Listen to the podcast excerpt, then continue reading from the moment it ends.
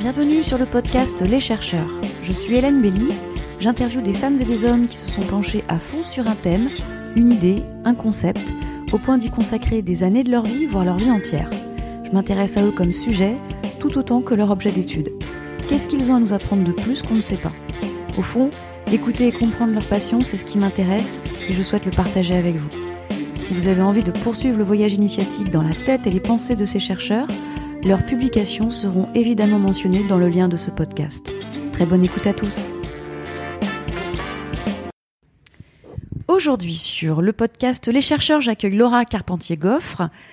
Tu es sociologue spécialisée en sciences politiques. C'est en Amérique latine que tu as placé ton terrain d'observation avec un sujet qui nous concerne tous et toutes, quel que soit au final l'endroit de la planète, les violences patriarcales. Sujet pleinement d'anthropologie culturelle et politique fait d'intrications complexes.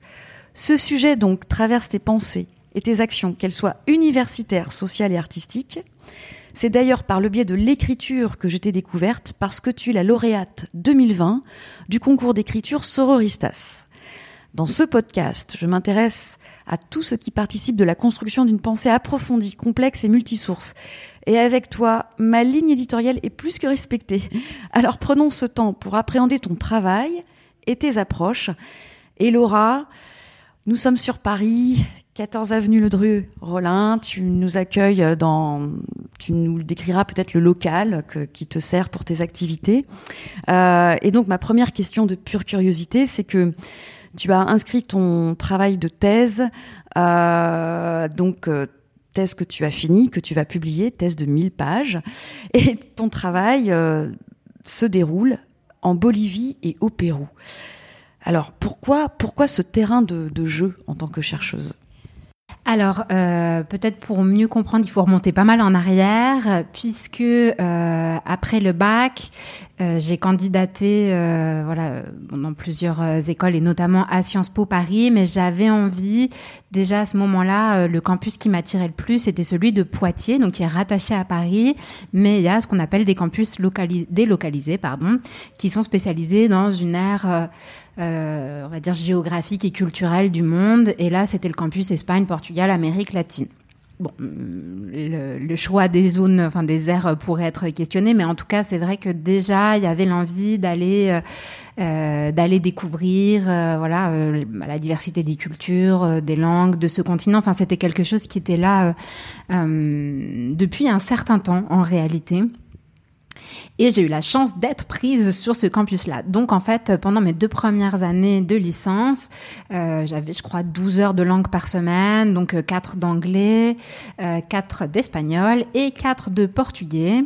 Et donc arrive la troisième année à l'étranger et en théorie, on a le choix entre une année universitaire ou un stage.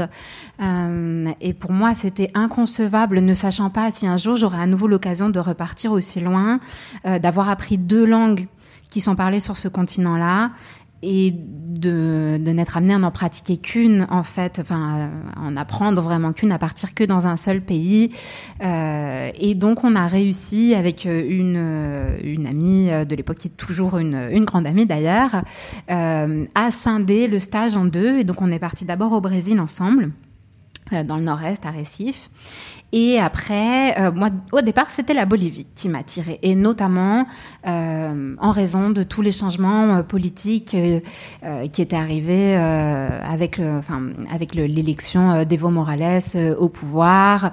donc, ils sont partis le MAS, donc le Movimiento al Socialismo, qui bon, pas tout à fait un parti, mais bref, qui est généralement présenté comme le premier président indigène, c'est le terme qui est utilisé là-bas, de la Bolivie.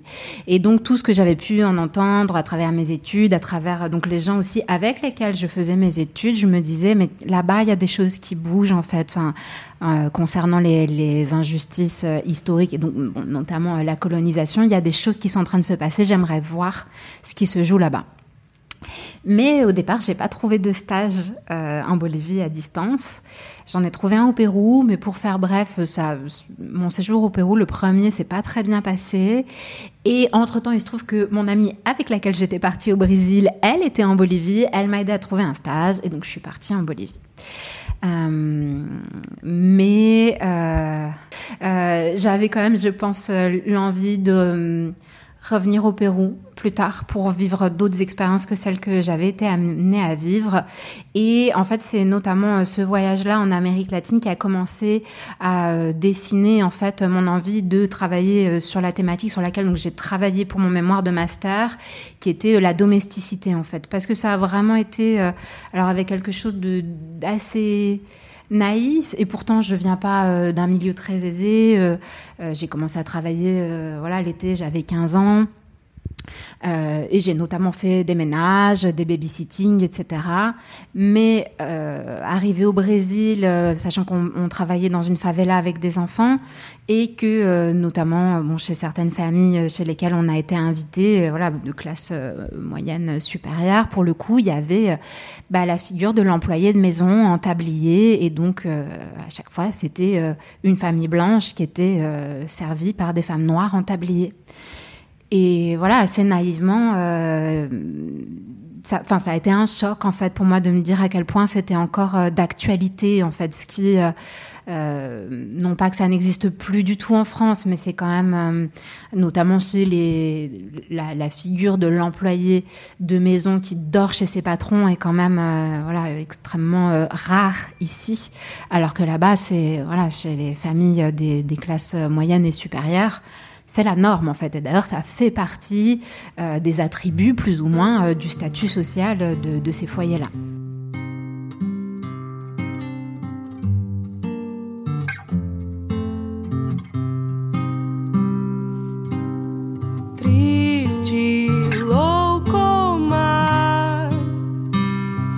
Qualificada segue receita tal,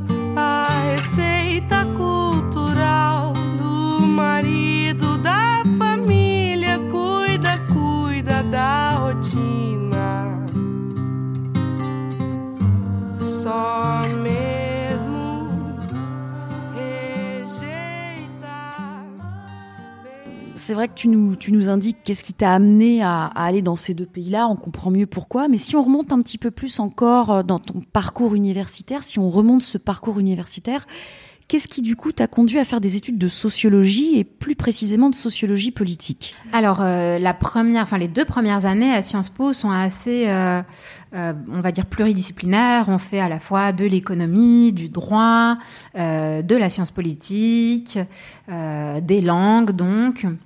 Et puis après, il y a tout, de l'histoire, et puis il y a tout un tas de, matières optionnelles.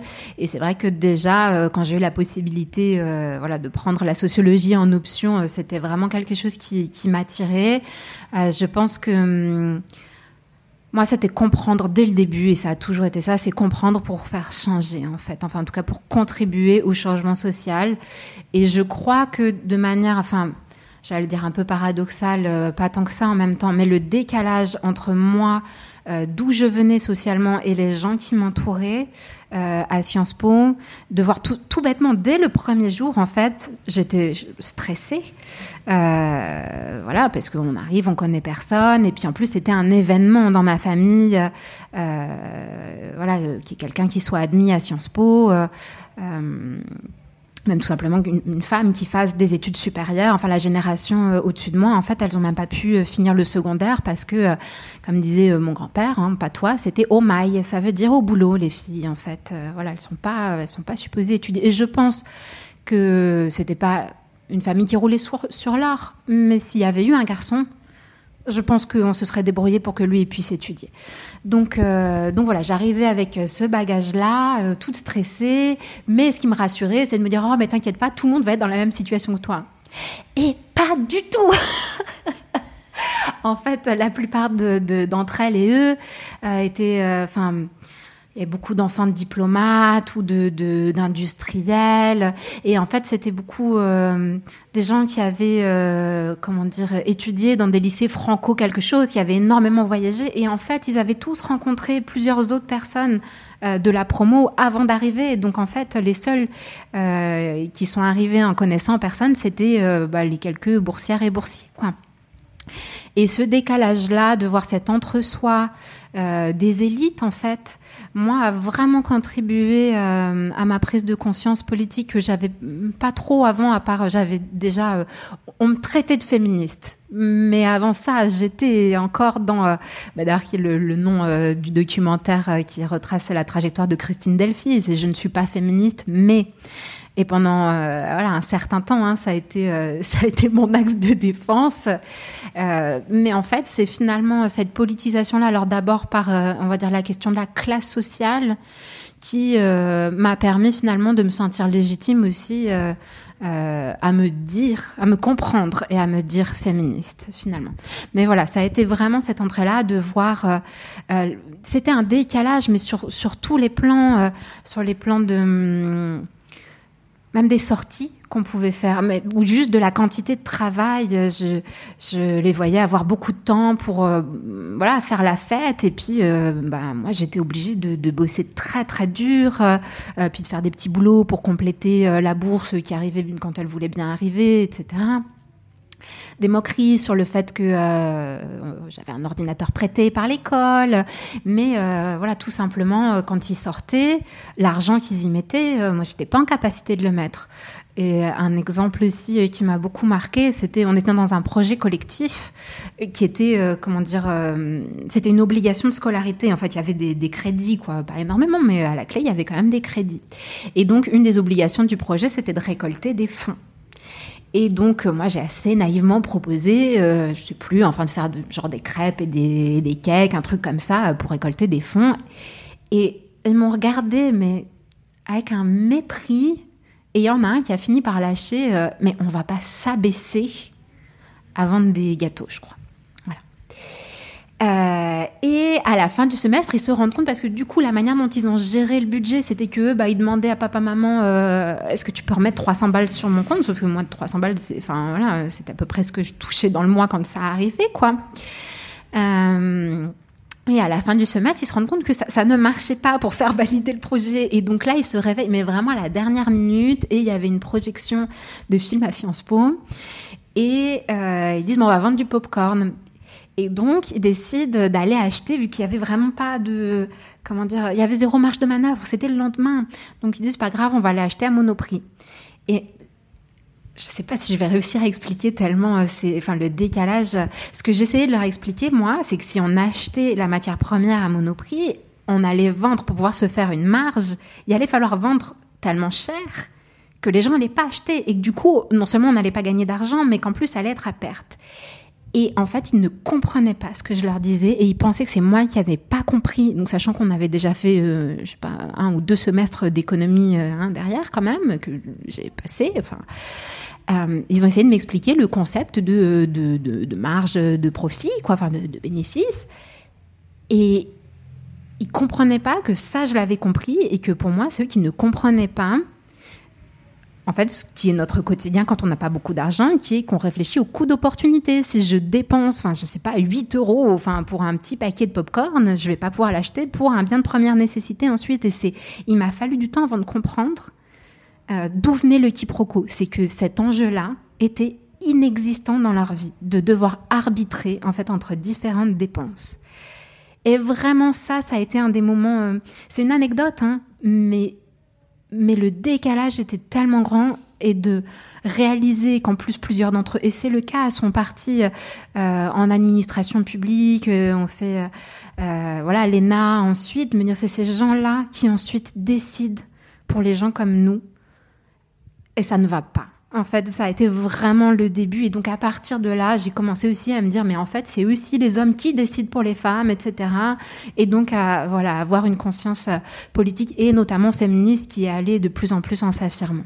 Fallait nous voir suantes, en puanteur violente, de la mère à la fille, les cousines puis les tantes. Et plus rien à cacher ou concéder au vide, mais juste le désir d'aller prendre la place de celui qui décide et d'infliger bien pire, conquérir l'opposé, tomber dans l'inverse et devenir l'ennemi jusqu'à en oublier l'oubli. Amazing Amazon. Amazing Amazon. Fallait les voir souffrir en sacrifice ou martyr. L'homme enfin démembré dans nos ventres digérés. Effacer toutes les différences, les carrés, le non-dit. Aller boucher les trous, les remplir de sens comme un sang l'interdit. Couper nos attributs, nos mamelles superflues. Puisqu'il est question ici de n'être plus que lui. Amazing Amazon. Bon là, c'est intéressant. Enfin, cette anecdote est extrêmement intéressante dans ton histoire de vie parce qu'effectivement, elle, elle, elle sous-tend effectivement tout- toute ton approche. Euh, donc, euh, et là maintenant, ce que je vais effectivement citer, c'est ton sujet de thèse. Euh, je vais en dire tout l'intitulé parce que c'est toujours très intéressant d'avoir le véritable intitulé d'un sujet de thèse et que toi, en plus, son autrice ou son auteur, euh, tu, tu nous l'expliques. Alors, euh, ton sujet de thèse, c'est domestiquer les femmes, privatiser l'État. Une analyse sociologique de la frontière public-privé au prisme des rapports ancillaires en Bolivie et au Pérou. Alors voilà, il y a plusieurs. euh, ben là, voilà, je préfère te voilà carte blanche, carte blanche au détricotage par Laura Carpentier-Goffre. Alors, euh, le premier point, je pense, c'est rapports ancillaires. Euh, je pense qu'il est explicité euh, à la fois parce que c'est un terme qui n'est pas connu et parce qu'en fait, ça a été mon, mon point de départ. Donc, les rapports ancillaires, en fait, c'est les rapports entre, euh, les, historiquement, les patrons et les servantes, en fait. Euh, ça vient d'un mot euh, en latin qui signifie petite servante et qui, d'ailleurs, a aussi donné auxiliaire. Voilà, c'est le même mot. Donc c'est vraiment ce rapport-là, pour le placer dans un cadre plus contemporain, entre les employeurs-employeuses et les travailleuses domestiques. Et donc, comme je disais, c'était une problématique, euh, euh, voilà, qui m'a euh, beaucoup, euh, beaucoup marqué. La dureté, enfin, c'est notamment euh, en Bolivie, en entendant, en allant, euh, je crois, je sais plus, il y avait la sortie d'un livre ou quelque chose comme ça, mais où j'avais écouté des récits de femmes travailleuses domestiques et où vraiment, je m'étais dit qu'il y avait besoin. Toujours dans cette perspective-là, en fait, comprendre pour faire changer les choses, parce que pour moi, c'était euh, mais, mais, mais atroce que des situations comme ça euh, puissent encore exister euh, aujourd'hui avec voilà des, des enfants qui sont euh, placés dans des situations, enfin vraiment d'esclavage euh, et domestique et sexuel. J'y reviendrai euh, euh, après, mais et puis parce que la, la compréhension de l'articulation des deux a été plus plus longue que ça. Mais donc mon point de départ c'était celui-là et c'est ça que j'ai travaillé dans mon mémoire de master. Et, euh, et donc où d'abord j'étais vraiment sur une approche euh, finalement plus classique dans cette littérature-là, qui était sur euh, bon comment s'articulent euh, les formes de domination euh, sur sur ces femmes-là et comment elles y résistent. Voilà. Mais j'ai reproduit pour moi dans ce mémoire de master et dans tout le début de ma thèse euh, un des biais qui, pour moi, irrigue la littérature scientifique, donc sur les rapports ancillaires, qui est de ne placer la focale que sur le lien entre les femmes, entre les employeuses et les travailleuses domestiques, et en mettant l'accent euh, quasi exclusivement, euh, voire exclusivement, sur la dimension enfin, d'inégalité et de, domination et de violence sur le plan du racisme et de la classe sociale. Et évidemment, il n'est pas du tout question ni de ni même de minimiser cette facette-là. Euh, elle existe bel et bien euh, et elle est absolument euh, fondatrice, déterminante. Elle traverse de part en part et structure voilà les rapports ancillaires. Mais de fait, où sont les hommes? Où sont les hommes? Et, euh, et de fil en aiguille, euh, mais ça m'a pris du temps et je vais peut-être y revenir après parce qu'il y a eu là aussi en fait des éléments de ma vie, euh, enfin de ma propre trajectoire biographique qui ont été déterminants dans cette prise de conscience en fait de cet angle mort. C'est vraiment il y a un angle mort, c'est que dans l'introduction, que ça soit d'un article ou d'un livre, il y a toujours une mise en place sur les enjeux intersectionnels et donc où on dit bien que il y a une question de patriarcat aussi et que euh, voilà le fait que ça soit euh, l'épouse qui soit chargée euh, euh, disons du management domestique bon c'est bien parce que effectivement c'est quand même un peu euh, son travail Mais c'est là, dans l'introduction, dans le cadre, et finalement, ça disparaît ensuite au profit finalement d'une analyse de la question du genre comme étant une simple variable descriptive et pas une variable analytique à part entière. Cette question-là est posée euh, de manière voilà très descriptive et puis elle n'est plus interrogée ensuite en fait. Et euh, dans énormément de travaux. Alors, soit la question des, violences sexuelles commises par les patrons n'est carrément pas mentionnée, ou alors elle est mentionnée, mais euh, littéralement hein, dans une note de bas de page ou entre parenthèses. Donc, le viol, cette pécadille qui ne mérite pas plus qu'une parenthèse quand même.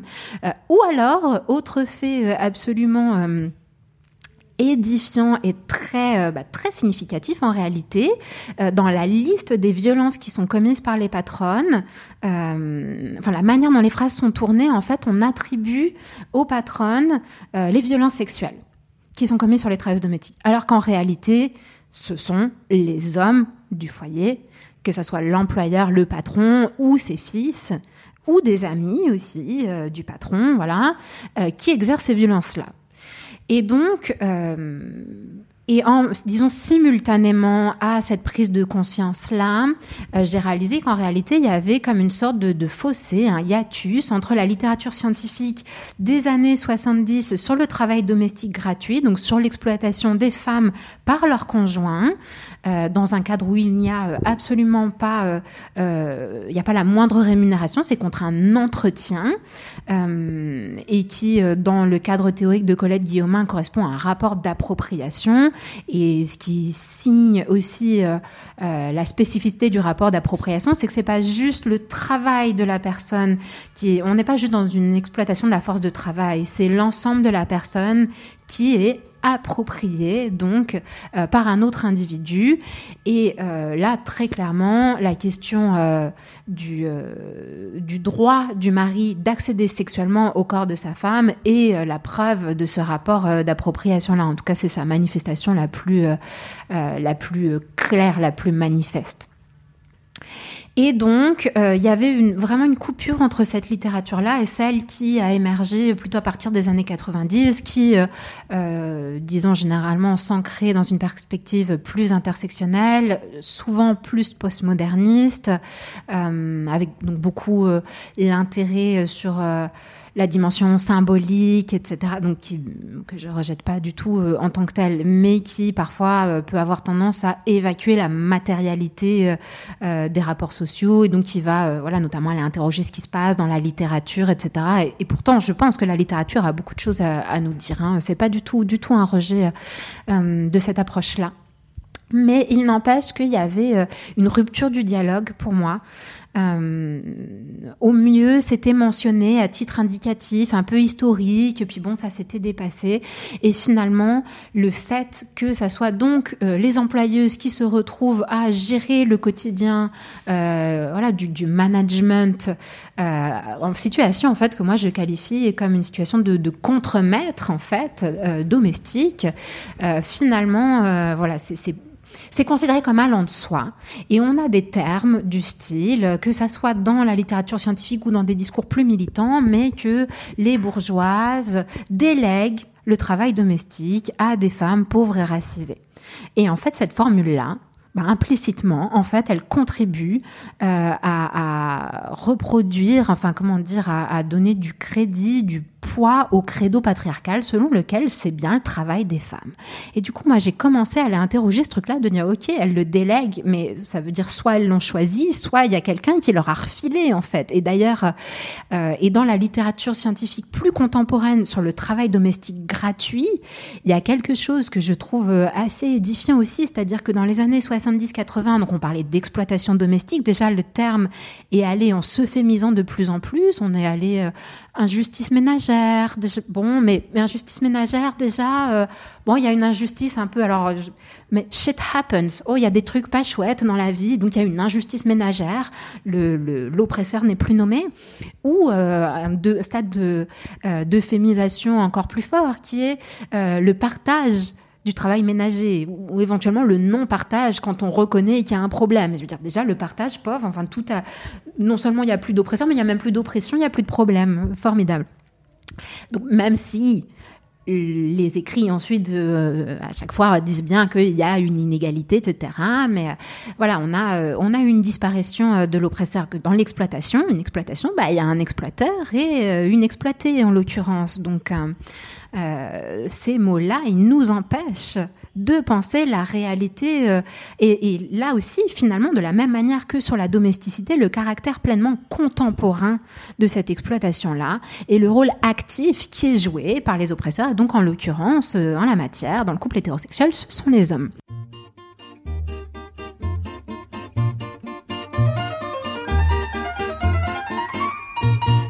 C'est qui fait la vaisselle Faut pas que ça se perde. Qui c'est qui doit rester belle? Les mains dans la merde. Mais tout change, mais tout change. Et voici Jules qui lange les fesses de l'héritier. Il balaye, il balaye. Et bientôt, quelle merveille Il astique le plancher. Ça fait rien, on change rien. Qui c'est qui fait la vaisselle? Faut pas que ça se perde.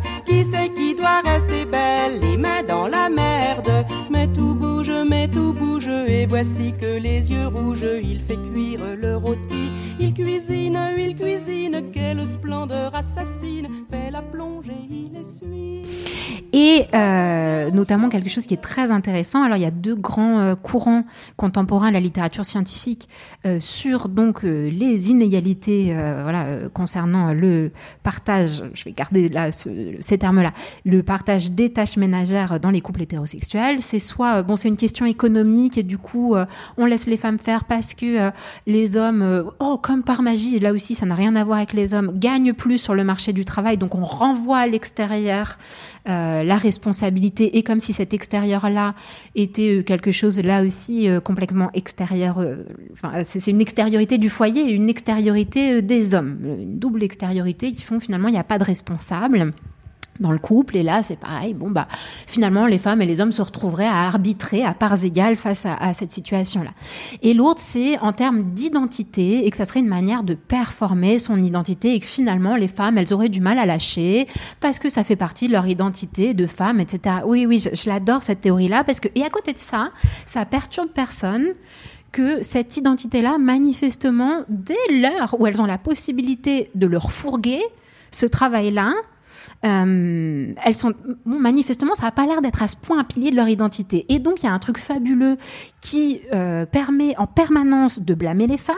C'est que quand c'est dans le couple et que c'est elles qui se tapent tout le sale boulot d'ailleurs ce terme là sale boulot il est énormément utilisé quand on parle de la domesticité mais d'un seul coup alors que c'est le même travail hein, récurer les chiottes qu'on soit euh, une employée domestique ou qu'on soit une maman c'est mettre les mains dans la merde. Pardon de le dire comme ça, mais le mot le, concept de sale boulot n'est jamais, en tout cas, je ne l'ai pas croisé dans les, milliers de pages que j'ai lues, utilisé quand euh, il s'agit, euh, voilà, euh, des conjointes, des épouses, des mères. Bon, il y a, y a la socialisation masculine, mais enfin avec une espèce de symétrisation en fait, où il y aurait une espèce de partage égalitaire des responsabilités dans la répartition inégalitaire du sale boulot, ce qui donc, enfin, c'est- un non-sens euh, sociologique hein, pour moi. Euh, une responsabilité égalitaire dans l'inégalité, ça ne marche pas. Et de l'autre côté, c'est elles qui délèguent le sale boulot. Donc, à l'inverse, quand c'est elles qui vont se retrouver en position de dominante, là, c'est intégralement leur faute. Et dans tous les cas, bah, les hommes ont aucune responsabilité. C'est soit leur socialisation, soit leur, leur salope de bonne femme, de bourgeoise qui vraiment se prélasse euh, dans un confort euh, immodéré. Et ce truc-là, d'ailleurs, Christine Delphi l'avait déjà très bien analysé dans les années 70. À chaque fois que je relis euh, le texte Nos amis et nous, je suis euh, impressionnée par le caractère Enfin, il a 40 ans ce texte, il n'a pas vieilli, il n'a pas pris une ride. Euh, les blagues qu'elle fait et les choses qu'elle a anticipées, c'est exactement ce dans quoi on se trouve aujourd'hui. Et donc, bon, c'est une très longue explication, mais pour euh, dire voilà, ce, ce- cette espèce d'angle mort de la littérature scientifique et le substrat misogyne de misogynie intériorisée hein, qu'il y a derrière, parce que ce sont beaucoup euh, des femmes euh, féministes qui ont produit euh, voilà toutes ces, euh, toute cette littérature-là. Et moi, la première, mon propre mémoire de master est complètement porteur de ces angles morts-là.